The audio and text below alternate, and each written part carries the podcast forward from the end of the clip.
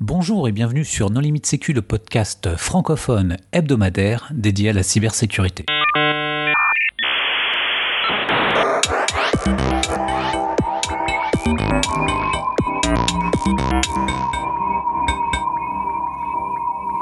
Alors aujourd'hui, nous réalisons le deuxième épisode de notre série consacrée à l'histoire du droit euh, du numérique avec Marc-Antoine Ledieu.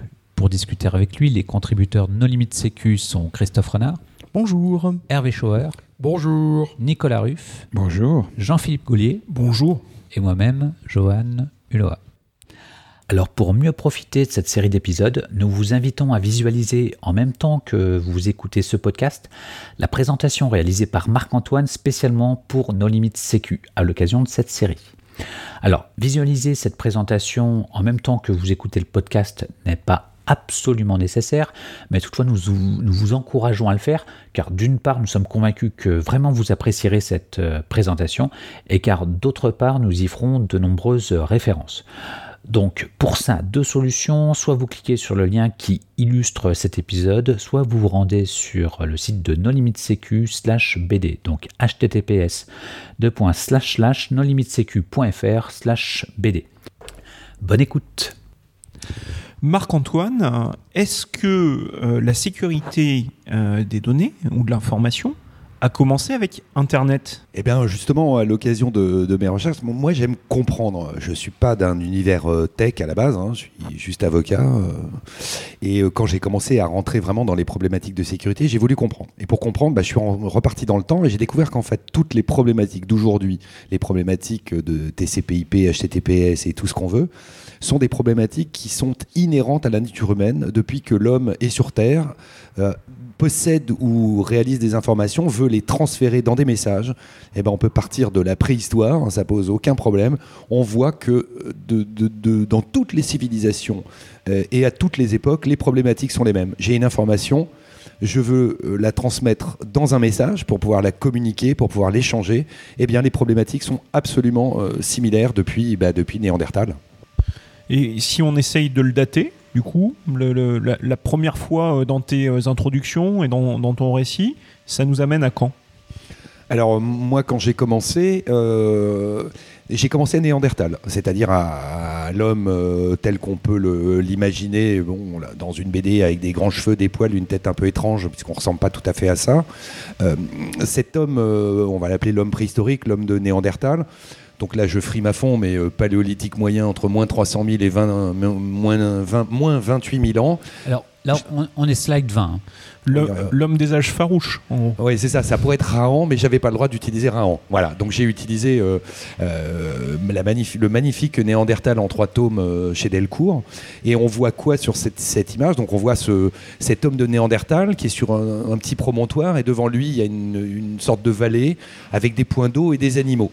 Et le, ma réflexion, c'est cet homme préhistorique, on ne sait pas ce qu'il veut, mais quoi Soit il veut passer, soit il veut aller boire, euh, soit il cherche un endroit pour s'abriter, mais visiblement, il reçoit visuellement des tas d'informations. Et ces informations. Il contemple simplement.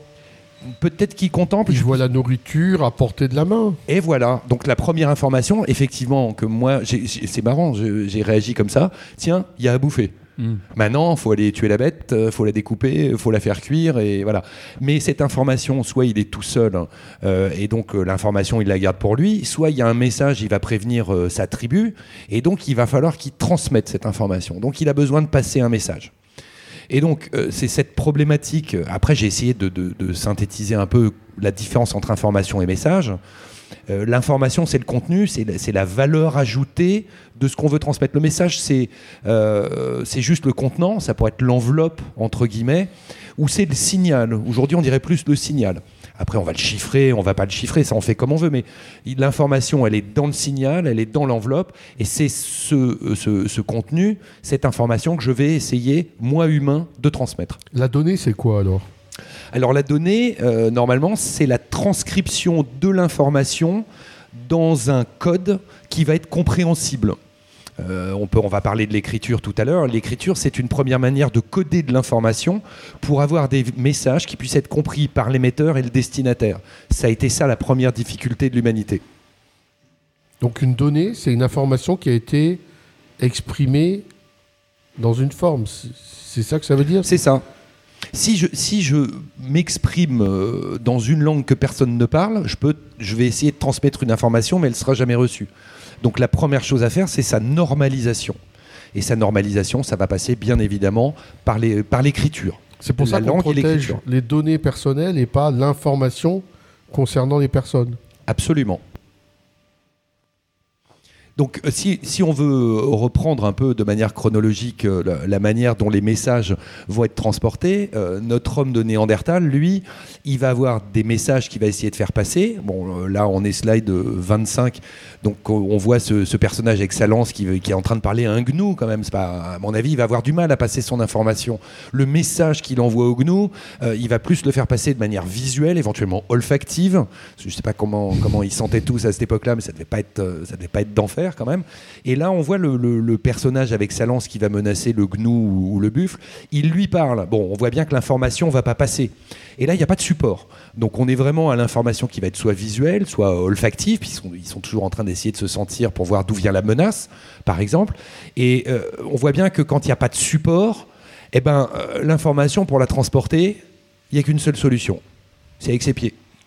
Donc pour euh, j'ai assisté à cette vue dans la vallée, je vois qu'il y a du bétail, je vais aller prévenir ma tribu, eh ben il faut que je marche. Est-ce que c'est une allégorie au pentester hein, face euh, à son client? Pas de commentaire. Et quand on voit le, problème du transport, parce que euh, vous voyez, en fait, toute cette, présentation, toute cette réflexion, c'est le message, je vais le transporter avec, sans support, je vais le dématérialiser, je vais le chiffrer, je vais, le, euh, je vais en faire plein de choses.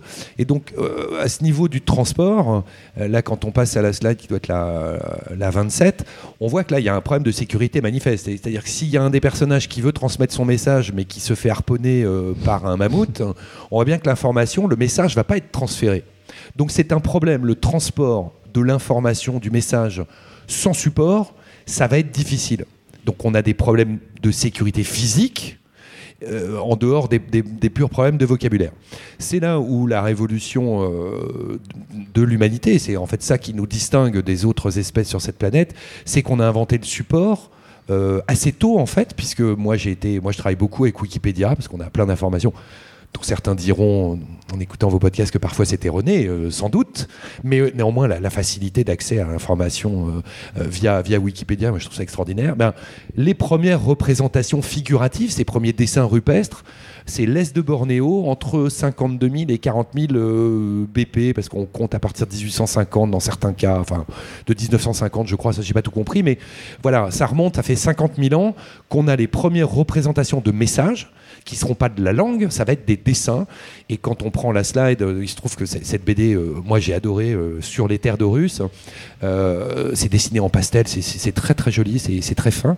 C'est cette, femme, Méressank, qu'on va voir avancer un peu dans, dans, le temps avec des problématiques de transport d'information, qu'est-ce qu'elle voit? Elle rentre dans une grotte et elle voit ses personnages dessiner probablement une scène de chasse. Mais, mais quel est le message derrière? C'est un rite initiatique, c'est un rite religieux, c'est une manière d'apprendre aux plus jeunes comment on chasse? On ne sait pas ce que ça veut dire, mais on a le support. Donc déjà, il y a un message qui passe. Le problème, c'est qu'on ne sait pas ce que c'est que le message. Ah, je ne suis pas tout à fait d'accord de dire que c'est le propre de l'homme, puisque les animaux communiquent euh, énormément avec leurs excréments, par exemple. Ils font du marquage olfactif. Euh. C'est vrai. Alors, ils ont un mode de communication qui est plus instinctif, mais le, euh, oui, c'est très juste. Il y a un support au message. oui. Je rappelle que même les arbres communiquent. Hein. La science a fait des progrès récents. Il y a un livre qui a fait beaucoup parler. C'est très impressionnant. Et le, on, est un peu face au dilemme de Champollion, finalement, euh, par rapport euh, aux, plaquettes de hiéroglyphes euh, et, tous ces travaux. mais on sait qu'il y a encore beaucoup de, choses à découvrir, puisque on sait, si on sait déchiffrer l'égyptien de l'époque, on ne sait pas forcément le parler. Euh, on est limite à faire du décryptage. Hein. Je crois qu'on n'en est plus au déchiffrement parce qu'on n'a pas forcément les clés. Mais euh, en fait, ce, problème de représentation euh, de, ces fresques, voilà, là, on est. Alors la BD est assez étonnante parce qu'on se situe à l'époque de Ramsès II et à l'époque de Ramsès II, les personnages découvrent des fresques rupestres en Nubie, je crois, et ils s'interrogent sur la signification de ces Quand je disais que le propre de l'humanité, c'est la communication, c'est la communication figurée. En fait. C'est cette capacité à, faire des abstractions par des dessins euh, ou des abstractions par des langues. Après, on parlera pas tous la même langue et en plus, on va derrière être capable d'essayer de les chiffrer. Donc, le premier problème des supports, euh, ah, par contre, le support, il est super durable puisqu'on a conservé des peintures rupestres quand même dans un état euh, assez exceptionnel euh, qui ont quand même 50 000 ans. Donc, la notion de durabilité, on voit bien que c'était pas juste un truc qui était gravé à la va-vite sur un peu d'ivoire. Quoique j'étais j'étais un, musée à Bayeux où on voit que en fait depuis déjà près de 10 000 ans, on essaie de transmettre de la figuration de messages avec des petits dessins des symboles, mais on n'en est pas encore. Voilà, la, la slide, le, gros, le gros pavé noir au milieu, c'est comprendre point d'interrogation. Oui, enfin, c'est que c'est difficile. Le fait d'avoir gravé sur la pierre, c'est un coup de chance. Il y en a qui ont gravé dans le sable, qui ont gravé dans plein de, de, de, supports qui évidemment ont complètement disparu et dont on ne pourra jamais avoir la trace. Absolument. C'est là on va arriver à la distinction entre support lourd et support léger. Où le support léger, lui, se transporte très facilement et le support lourd, lui, assure la durabilité. Ça se rencontre aussi dans les bandes de backup. Hein. Oui, parce que le nombre de trucs qu'on peut plus récupérer euh, dix ans après, bonjour les dégâts. Alors, je voudrais juste euh, m'arrêter pour nos auditeurs sur euh, la slide numéro 30. dans l'épisode précédent, tu nous as parlé des pictogrammes. Et j'aurais voulu que tu commentes un petit peu euh, les pictogrammes sur ce slide, puisque, entre autres, à droite, on a un, pictogramme sur euh, les mesures de sécurité appropriées, mais qui semble barré. Alors, que, faut-il comprendre euh, à travers ça? Et puis, on a un cadenas sur le message. Est-ce que tu peux nous en dire un petit peu plus? Voilà, alors en fait, quand j'ai bâti cette présentation, euh, qui m'a pris un certain temps. Euh, je suis parti d'un jeu de picto que j'avais déjà, euh, déjà établi. Et là, c'était pour montrer que les mesures de sécurité, on peut le prendre à plusieurs titres. D'abord, la sécurité physique du dessin en lui-même, elle n'est pas assurée. On ne sait pas s'il peut y avoir du sable qui va éroder le, dessin, auquel cas le, message va s'effacer entre guillemets. Donc ça va dépendre beaucoup du support. Si on peint, on voit qu'aujourd'hui les grottes préhistoriques, j'en ai visité une en Dordogne il y a un peu plus d'un an, avec l'air, ces grottes qui ont été fermées pendant 5000 ans, aujourd'hui avec les, humains qui visitent ces grottes, notre respiration, le, CO2 qu'on expire, on abîme ces messages. Donc la notion de mesure de sécurité sur la durabilité du message en lui-même, elle est problématique. Ensuite, la mesure de sécurité, c'est qui peut accéder à l'information. Là, l'information, euh, sur, cette, euh, sur cette image, on voit bien que c'est dessiné sur une grotte qui est ouverte euh, au tout venant, donc tout le monde peut accéder à l'information. Donc la notion de sécurité, elle est à plusieurs, à plusieurs tiroirs. Là, on voit bien qu'il n'y en a juste aucune, et je pense qu'à l'époque, il ne se posait pas encore la question.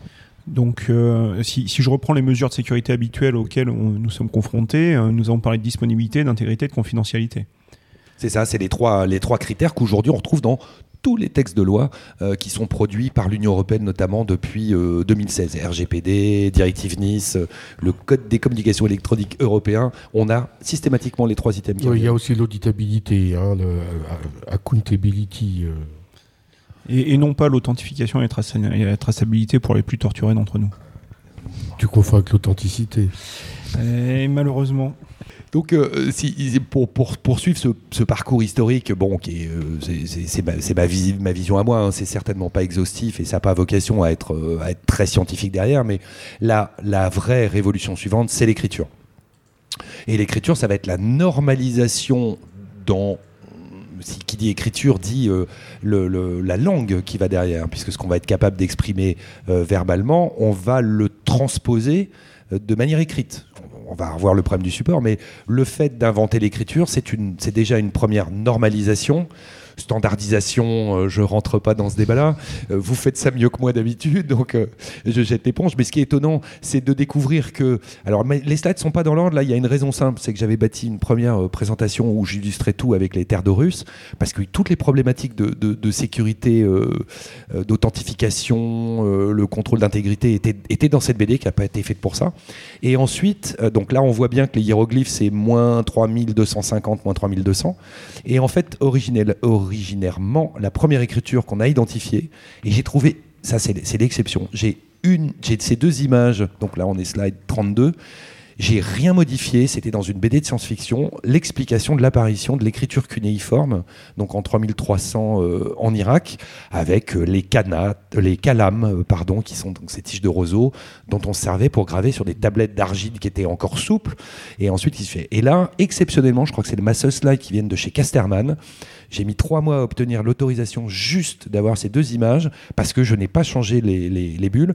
Voilà, l'écriture cunéiforme 3300. C'est la première écriture humaine connue, qui est d'ailleurs à base de pictogrammes, euh, de pictogrammes et d'idéogrammes. Donc c'est une langue qui est un peu apparemment compliquée à écrire. On je ne sais pas si on, la parlait plus facilement, mais voilà. Donc ce début de normalisation dans une langue euh, parlée véhiculée de manière commune au sein d'un groupe, c'est pratiquement similaire. Donc d'un côté, on a, euh, ces royaumes qui se trouvaient dans l'actuel Irak et l'Égypte ancienne.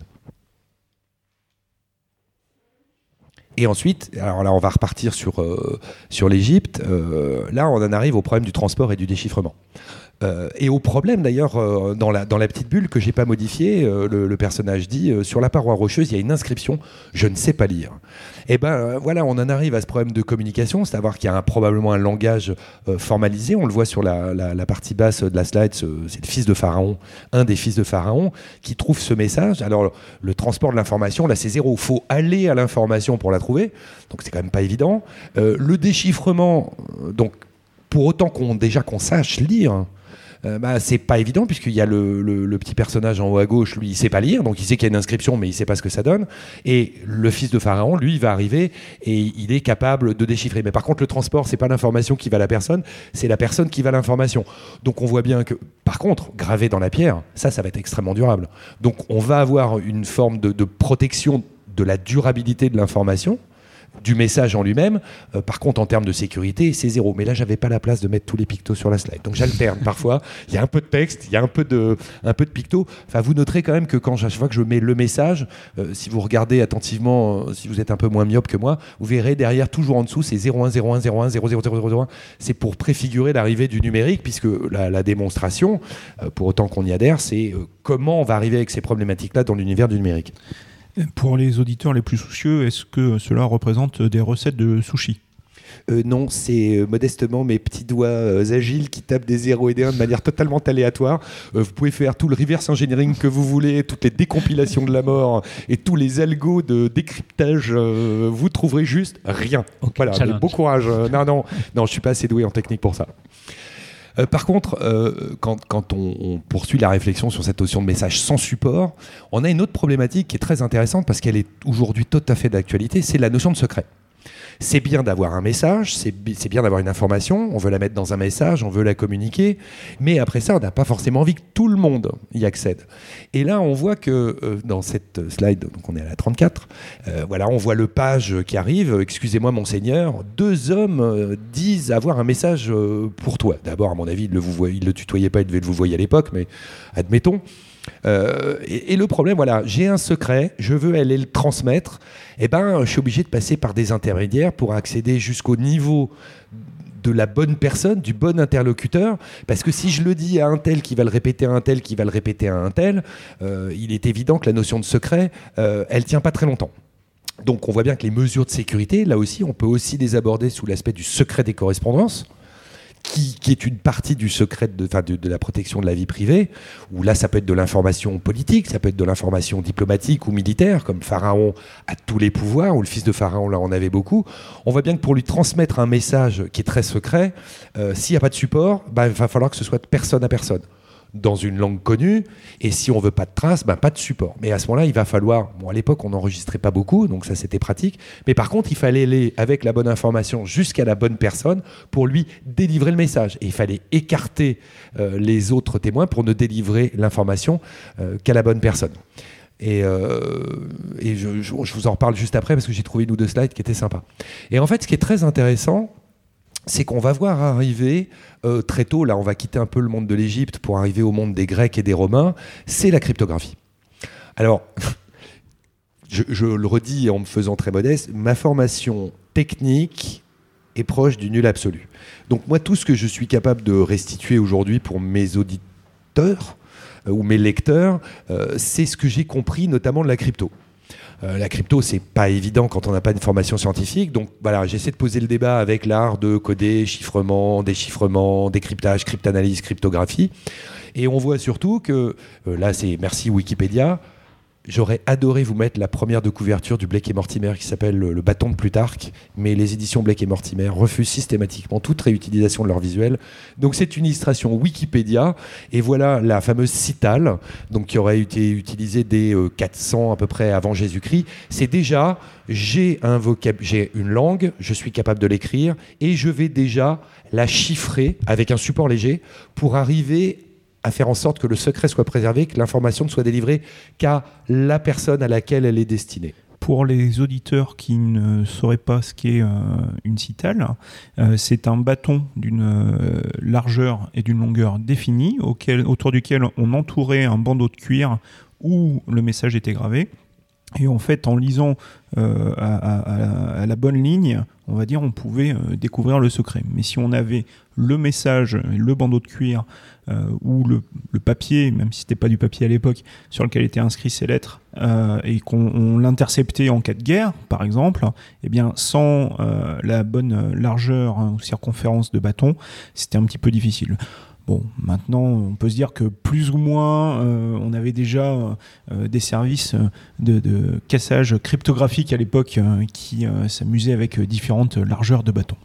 Vous avez fait d'ailleurs un épisode qui était super intéressant d'un monsieur qui a écrit une histoire du droit du chiffrement et qui prend le chiffrement dans, toute sa durée, qui donne beaucoup des explications beaucoup plus techniques et pertinentes que les miennes. Et j'ai beaucoup puisé là-dedans, notamment le XVIe siècle et l'histoire de l'école pas vénitienne sais, c'est ça, c'est l'école vénitienne dont on a perdu toute trace, si j'ai bien compris, de leur méthode de, cryptanalyse. Oui, parce qu'ils interdisaient, ils interdisaient aux cryptographes de quitter Venise sous peine de mort, et donc bah, tout a été perdu. Et d'ailleurs, ça, me fait penser que euh, c'était pas dans une BD que je l'avais lu, parce qu'il m'arrive de lire autre chose, c'est rare. je, suis en train de terminer le bouquin de Stéphane Bortsmeyer, euh, Cyberstructure, bah, pour essayer de progresser. À un moment, faut lire. Donc, euh, merci de votre interview. J'ai été, lire derrière. les pharaons, quand ils ont construit leur pyramide pour s'assurer du secret, c'était très simple. Hein. ils butaient les architectes. Hein. Et comme dirait Staline, pas d'homme, pas de problème et, le secret est préservé. Bon, c'est une manière de faire qui n'est pas très commerciale et qui permet pas de véhiculer beaucoup d'informations, donc on va passer cet épisode euh, un peu difficile. C'est quand même un motif intéressant qu'on retrouve à travers l'histoire, c'est pour garder les secrets, on empêche aux gens de circuler. Il y, a un autre aspect intéressant au CITAL d'ailleurs, c'est que c'est un des premiers exemples de secret partagé, puisque c'est une forme de cryptographie où il faut que les deux parties soient mises d'accord avant de commencer à communiquer euh, sur un bâton, sinon ils ne peuvent, peuvent pas communiquer de façon sécurisée. C'est le transfert de, la clé de déchiffrement qui est la clé de chiffrement aussi? Cryptographie euh, symétrique. Oui, là on est, en crypto, on est en crypto symétrique. Et ce qui est marrant, c'est que donc euh, en cherchant un peu, ben juste après arrive le fameux chiffre de César. Alors, je vous laisserai expliquer. Moi, j'ai compris le système du chiffrement par décalage, euh, mais effectivement, César semble avoir eu une utilisation assez pragmatique du chiffrement. Ben, C'était peut-être par décalage, mais enfin, si on n'est pas un peu mathématicien à l'époque, je pense qu'il n'y en avait pas beaucoup. Apparemment, c'est un chiffre qui a dû tenir un moment. Puis comme il envahissait quand même à peu près tout le bassin méditerranéen, il fallait déjà parler le latin. Ensuite, il fallait avoir le message, comprendre qu'il était chiffré. Pour ceux qui parlaient de latin, ça devait le faire. Puis après, il fallait trouver. Mais comme les messages partaient dans toute l'Europe, euh, si c'était euh, les ouvrez les guillemets, barbares de Germanie euh, qui arrivaient à casser un message, bah, il restait euh, Libérie, euh, il restait les Highlands avec le mur d'Adrien, et puis il y avait tout le reste de l'Europe. Donc, comme l'information circulait pas bah, à dos de cheval, hein, parce que c'est à ça qu'on va en venir, bah, même si c'était le chiffre était un peu cassé dans une région, il restait le, le reste de l'Europe envahi. On peut dire que Jules César envahit l'Europe avec un certain talent. voilà, donc là, il y avait pas trop de problèmes de, décryptage euh, des, chiffres, du chiffre utilisé. Enfin, en tout cas, je ne sais pas tellement plus euh, là-dessus. Alors, euh, si on poursuit, évidemment, ce qui va devenir intéressant avec l'apparition du support, donc là, je reviens, on va faire un saut dans le temps et dans l'espace, comme le dirait le ptérodactyle du dernier Troyen. Ça va être le transport du support. Le, transport du support, bah, c'est le début de la télécommunication parce que c'est ça la télécommunication, c'est je permets à un message de, transmettre l'information à distance. Et là, je reprends juste la première problématique qu'on avait évoquée euh, sur euh, ce, transport sans support. On voit bien qu'il n'y a pas de mesure de sécurité. Il faut transporter la personne. Il faut que le bon interlocuteur soit là. Donc ça, ça pose un problème. Et on arrive avec le papyrus à cette première problématique qui est intéressante, je trouve, c'est la notion de support léger et de support lourd. Euh, là, on voit euh, sur, euh, sur la slide 40, on voit juste deux mains qui tiennent à un papyrus. Bon, moi, je ne suis pas capable de comprendre ce qu'il y a écrit dessus, mais ce qui est intéressant, c'est qu'on voit qu'un support extrêmement léger va, va permettre bah, d'être stocké extrêmement facilement, va se transporter très facilement. Par contre, on va avoir la problématique, c'est toujours l'opposition systématique support léger, support lourd, stockage ok, transport ok, mais conservation problématique. Et sécurité zéro puisque euh, là, euh, n'importe qui peut s'approprier le message. Après, il faudra quand même le comprendre. C'est pas toujours chiffré, mais on voit bien que là, il y a déjà cette dualité. Et si on passe à, la slide d'après, euh, où il y a un numéro, oui, c'est la 41. Voilà, là, on a l'apparition du premier support, support lourd. Il est peut-être pas gros. C'est ces fameuses tablettes d'argile hein, qui étaient utilisées en Irak comme en Égypte ancienne. alors, super pour la conservation alors le stockage et le transport, euh, si on commence à empiler les tablettes en argile dans la poche de son pantalon, quoique apparemment les pantalons n'avaient pas beaucoup de poches à l'époque, on voit bien que là on a un vrai problème de stockage. Alors le transport à l'unitaire, unitaire, oui, mais ça va être du transport euh, rentre avec tes pieds, comme diraient nos amis de la régie autonome des transports parisiens. On voit bien que ça ça va pas être simple. Ben, à l'époque, il y avait un coup de chance, c'était quand même les esclaves qui permettaient de, au moins de transporter, euh, transporter l'information je ne cautionne pas le système, on est bien d'accord, mais à l'époque, le esclavage était parfaitement admis. Ben, il suffisait d'écrire euh, son petit message sur sa, sur sa tablette, euh, voilà, son support lourd, et puis dès que ça séchait, ça devenait durable. Après, ça pouvait se casser, mais euh, voilà, on voit en comparaison le problème du support léger. Le transport à dos d'esclaves illustre bien le problème de TCP, enfin d'IP, c'est la délivrance non garantie du message. Il peut s'évanouir en chemin. Voilà, ces, ces fameuses problématiques. Alors là, il n'y a, plus de support du tout. On va rebasculer dans un monde sans support euh, et, les vraies problématiques de sécurité de, délivrance derrière. Si on prend le, donc le, support lourd, ça passe. Si on prend le support léger en comparaison, je suis, au 42, on voit bien que là, ok, on va avoir des papyrus qui vont être stockés.